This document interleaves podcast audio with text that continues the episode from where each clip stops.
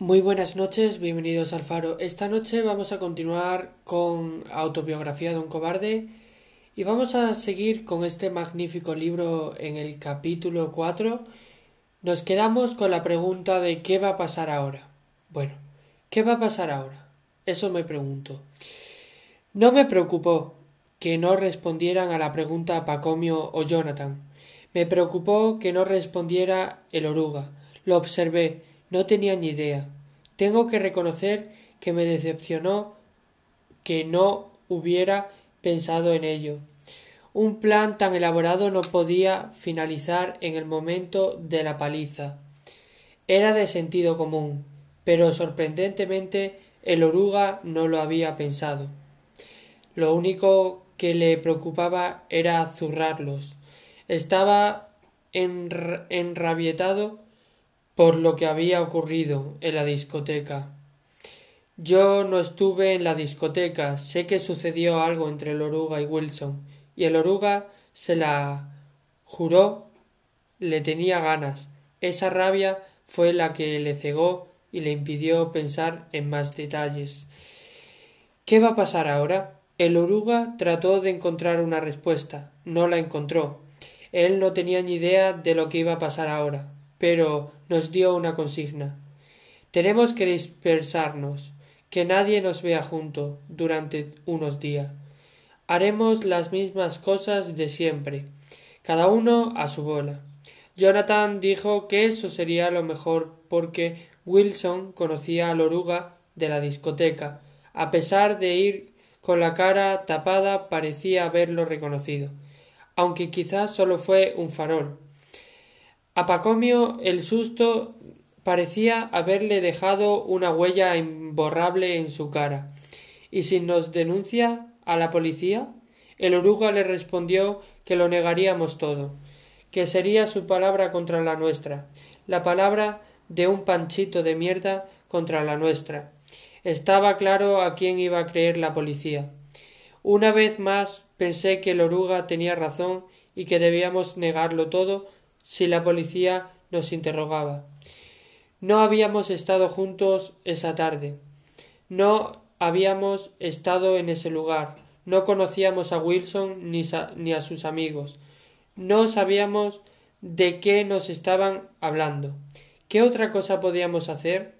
La mejor, lo mejor era negarlo todo. Eso suele dar buen resultado. No a todo. Fingir ignorancia y negarlo todo. No, no, no.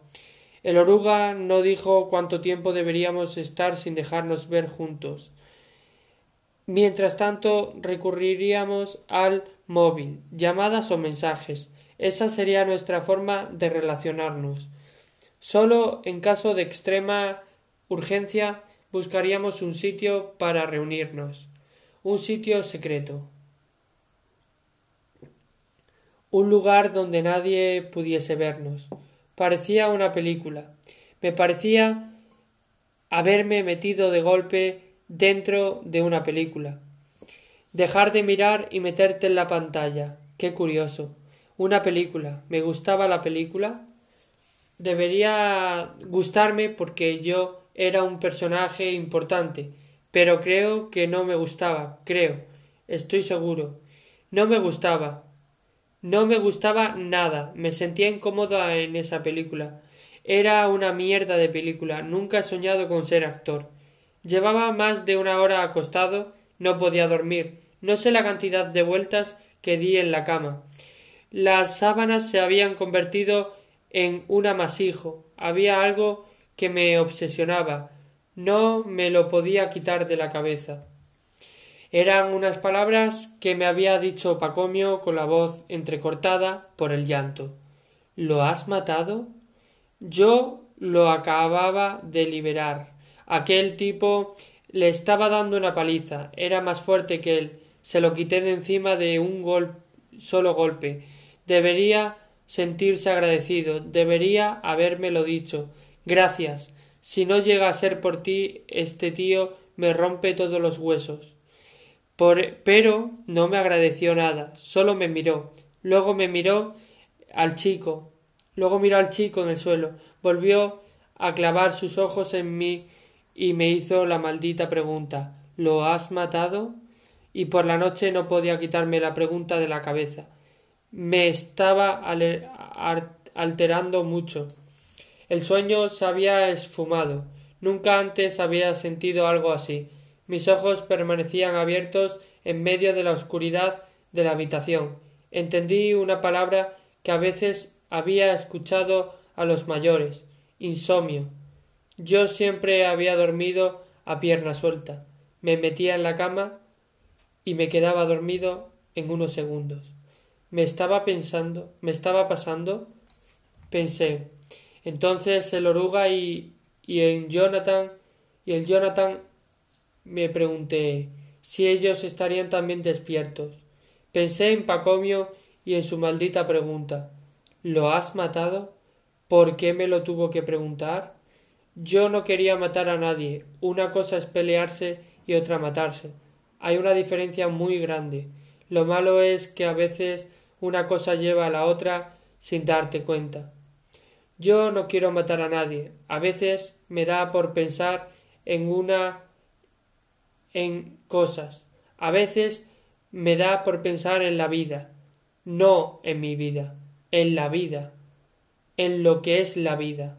No sé si se entenderá. Sin la vida no somos nada. Por eso la vida me parece lo más importante. No quiero matar a nadie ni que me maten a mí. Me levanté al servicio a medianoche. Caminé de puntillas para no hacer ruido. No quería despertar a mis padres. Desde el pasillo oí sus, sus ronquidos. Mi padre y mi madre roncaban a la vez. Menudo escándalo. No sé cómo no se despertaban. Parecía que estaban manteniendo una conversación en un idioma muy raro. Si mi estado de ánimo hubiera sido otro, les había agravado los ronquidos. A la mañana siguiente se los habría puesto. Seguro que no se lo creerían. Seguro que me decían que era un montaje que yo había hecho. Los conozco muy bien, no les gusta reconocer los defectos, se creen perfectos. Los defectos los tenemos los demás, ellos no, pero son buenos padres.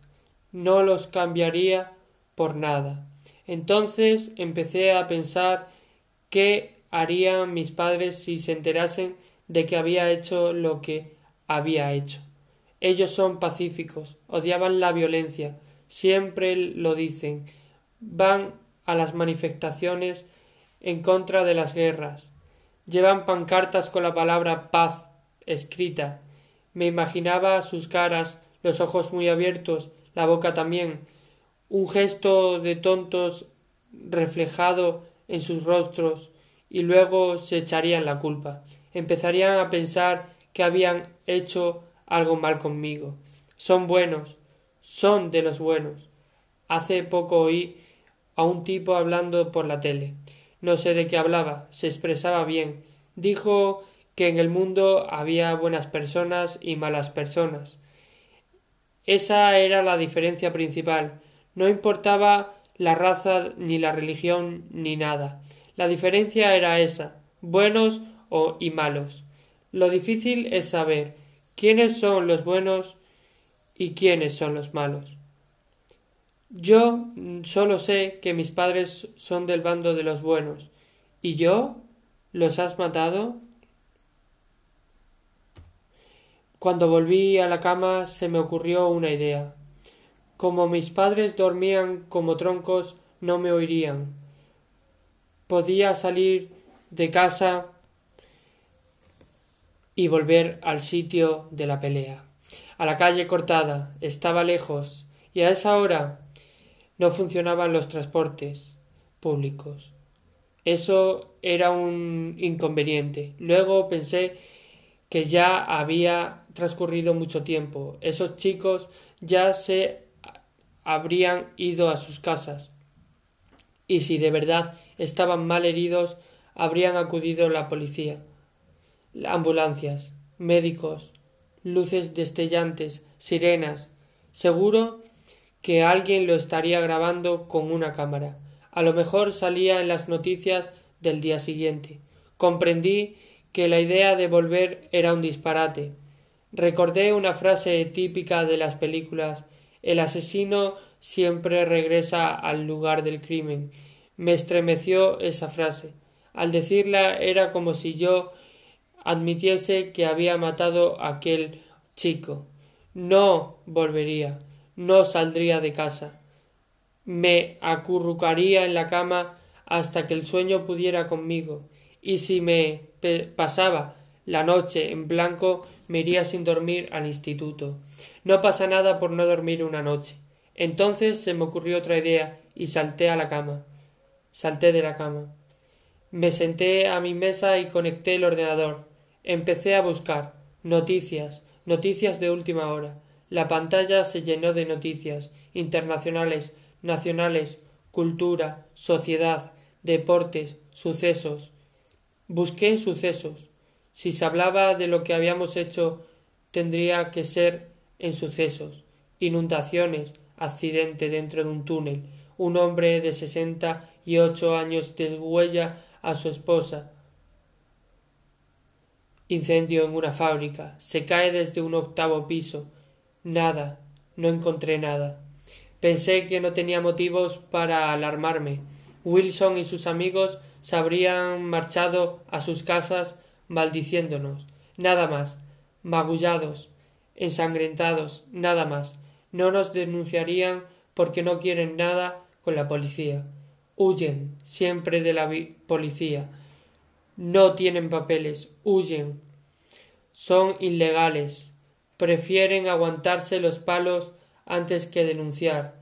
Prefieren vivir apaleados aquí antes que volver a sus países. Se lo había oído repetir a Jonathan muchas veces. ¿Por qué preocuparme entonces? Al final me quedé dormido no sé a qué hora sería. Tarde, muy tarde. Creo que estaba a punto de amanecer. Por eso no dormí prácticamente nada. Eh, enseguida sonó el despertador. Salté de la cama. Me sentía cansado. Un cansancio distinto. No era como el que siento después de estar dos horas jugando al fútbol. No era como el que siento cuando nos vamos con las bicis y nos pasamos la mañana entera dando pedales. Era una sensación muy rara. Sentía el cuerpo acartonado. Sentía que la cabeza quería dolerme. Sentía la boca ácida. Eh, recordé la, la vomitona de la tarde anterior. En mi vida había vomitado de aquella manera. No tuve que encender el televisor de la cocina ni seleccionar un canal que diese noticias. Mis padres ya lo habían hecho por mí. A ellos les gustaba desayunar eh, enterándose de las cosas que pasan en el mundo. Muchas veces he discutido con ellos porque les he cambiado de canal. Me aburre escuchar noticias. Tengo la sensación de que siempre estoy viendo el mismo programa. No apartaba mi vista del televisor. Mis padres debieron sorprenderse por mi interés, pero no hicieron comentarios. Supongo que se mirarían de reojo y comentarían algo entre dientes. ¿Qué mosca le habrá picado? Algo por el estilo. Y de repente una locutora lo dijo. No se vieron imágenes. Solo lo dijo. Lo leyó en un papel que tenía sobre la mesa y que miraba de reojo. Lo dijo. Su gesto no se alteró. Ni siquiera se difuminó su sonrisa. Tres jóvenes fueron apaleados anoche salvajemente por unos encapuchados. Utilizó esa palabra salvajemente. Me sonó muy fuerte salvajemente. Era como decir que nosotros éramos unos salvajes. Me, me quedé con la boca abierta escuchando. Uno de ellos se encontraba inconsciente y tuvo que ser atendido por los servicios sanitarios. Me volvió entonces la imagen de aquel chico en el suelo con una brecha en la cabeza que no dejaba de sangrar, los trozos de la empuñadura del bastón desperdigados, la cabeza del dragón, mis vómitos, la pregunta de Pacomio ¿Lo has matado? Los tres jóvenes se recuperan satisfactoriamente de sus heridas. La locutora dijo esta frase mirándome. Ella no sabía nada de que yo existía. Ella creería que estaba mirando a la cámara que le indicaba el realizador. Pero no me miraba a mí, exclusivamente me miraba a mí, exclusivamente a mí. Sus ojos se clavaron en los míos, querían tranquilizarme. Los tres jóvenes eh, se recuperan satisfactoriamente de sus heridas, y lo consiguió en un instante. Nada más oírla mi cuerpo se transformó, perdió tensión, rigidez, volvía a reconocerlo como mío. Ya podía responder a la pregunta de Pacomio ¿Lo has matado? No. Solo ha perdido el conocimiento por el bastonazo. Se recuperará satisfactoriamente. Qué ganas tenía de responder a Pacomio. Seguro que cuando se enterase se acordaría de darme las gracias por haberlo liberado de aquel tipo. Tendrá que reconocerlo. Si no llega a ser por Edu, este tío me destroza. Menos mal que se nos ocurrió entrar en la tienda de los chinos. Menos mal que encontramos ese bastón. Menos mal que el bastón tenía un dragón en la empuñadura. La locutora Bajó un instante la mirada y luego volvió a encararse con la cámara. Tenía soltura, tenía una voz bonita, tenía unos ojos grandes. La policía ha abierto una investigación para descubrir si se trata de un ajuste de cuentas entre bandas o un ataque de un grupo xenófobo. Las dos posibilidades nos excluían a nosotros. Las cosas se nos ponían de cara. No éramos una banda organizada de esas que buscan camorra a todas horas. Tampoco éramos un grupo xenófobo, éramos solo cuatro amigos, amigos por encima de todo, amigos de toda la vida, amigos desde que nacimos, el Uruguay y yo, incluso antes de nacer, nadie iba a sospechar de nosotros. Por último salió un primer plano de Wilson, los ojos amaratonados, la boca partida, un corte profundo en la mejilla, otro en la frente, estaba hecho un Cristo. Un reportero le acercó un micrófono. ¿Pudiste reconocer a los agresores? No, llevaban la cara cubierta. Mi madre me dijo entonces que no se podía creer que estuviera tan embelesado con las noticias. A ver si empieza a interesarle lo que le, lo que le pasa a todo el mundo. Yo le respondí que me interesaba mucho, pero lo cierto es que cuando la locutora terminó de dar la noticia perdí todo interés. atentados terroristas, guerras abiertas, miseria y hambre, elecciones, inflación, rotura de, de menisco de un futbolista famoso. En apariencia todo era más importante que una paliza a tres emigrantes. Sin embargo, yo había perdido todo interés. Antes de salir de casa recibí un mensaje en el móvil de Oruga. Él también había visto las noticias de la tele. Me decía que mejor imposible, que tranquilos. Yo pensé entonces que habíamos tenido suerte. Cogí mis cosas y me marché al instituto. Cuando salí eh, a la calle experimenté una sensación muy rara. Todo era idéntico a otros días. El portal, la acera, las casas, la gente que iba de en una y otra dirección, nada había cambiado. Era la rutina diaria. Hasta el cielo me parecía el mismo. Hasta la brisa fresca de la mañana me parecía la misma. Iba a vivir un día cualquiera. Iba a vivir un día como otros muchos. Docenas, cientos, no sé, no sé qué había cambiado en mí porque todo me parecía eh, diferente. Era como si la experiencia vivida la tarde anterior me hiciera ver las cosas de otra manera. Pensé pensé pensé que era una idiotez.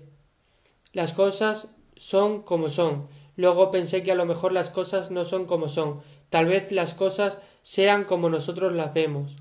y un día las vemos de una manera y otros días de otra. Mis propios pensamientos me hicieron un lío. Traté de pensar en otra cosa, lo conseguí con facilidad, pero la nueva cosa en la que pensaba también me parecía distinta. Entonces me crucé con una mujer, me quedé mirándola, y ella se quedó mirándome a mí. ¿Nos conocíamos? No, su cara me resultaba familiar.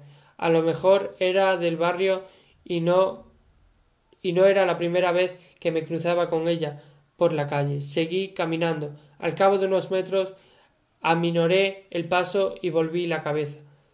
Coincidió que la mujer había hecho lo mismo. Nos miramos, nuestras miradas se cruzaron. Luego seguí andando. Poco antes de llegar al instituto recordé quién era aquella mujer. La había visto la tarde anterior cuando me dirigía con Jonathan a la calle cortada. Nos habíamos cruzado con ella. Jonathan llevaba el bate de béisbol en la mano y yo el bastón de la tienda de chinos. Entonces ella se quedó mirándome como si me conociera de algo. Yo empecé a disimular y cogé como si tuviera una pierna mal. Era ella. Seguramente me conocía del barrio, solo de vista, en ese momento me hubiera encantado saber qué pensaba aquella mujer. Estaba seguro de que su mente había empezado a atar, atar cabos y pronto sacaría algunas conclusiones. Nos vio con bastones en la mano muy cerca de la calle cortada. Por las noticias ya se habría enterado de dónde había tenido lugar la agresión. Negué varias veces que la cabeza con la cabeza y me dije que me estaba preocupando por nada. Estaba haciendo un mundo de una insignificancia. Esa mujer no iba a sacar conclusiones de nada. Esa mujer no era una amenaza para nosotros. Tampoco era una amenaza Wilson y sus amigos. ¿Por qué preocuparme? me dijo, me dije que había llegado el, momento de volver a hacer mi vida, vivir, vivir era lo importante. Y yo tenía toda la vida por delante. Todos los adultos se cansan de repentírnoslo a los jóvenes.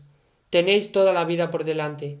Mirar, mira que son pesados.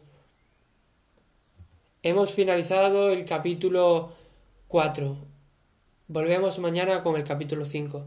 Gracias y buenas noches.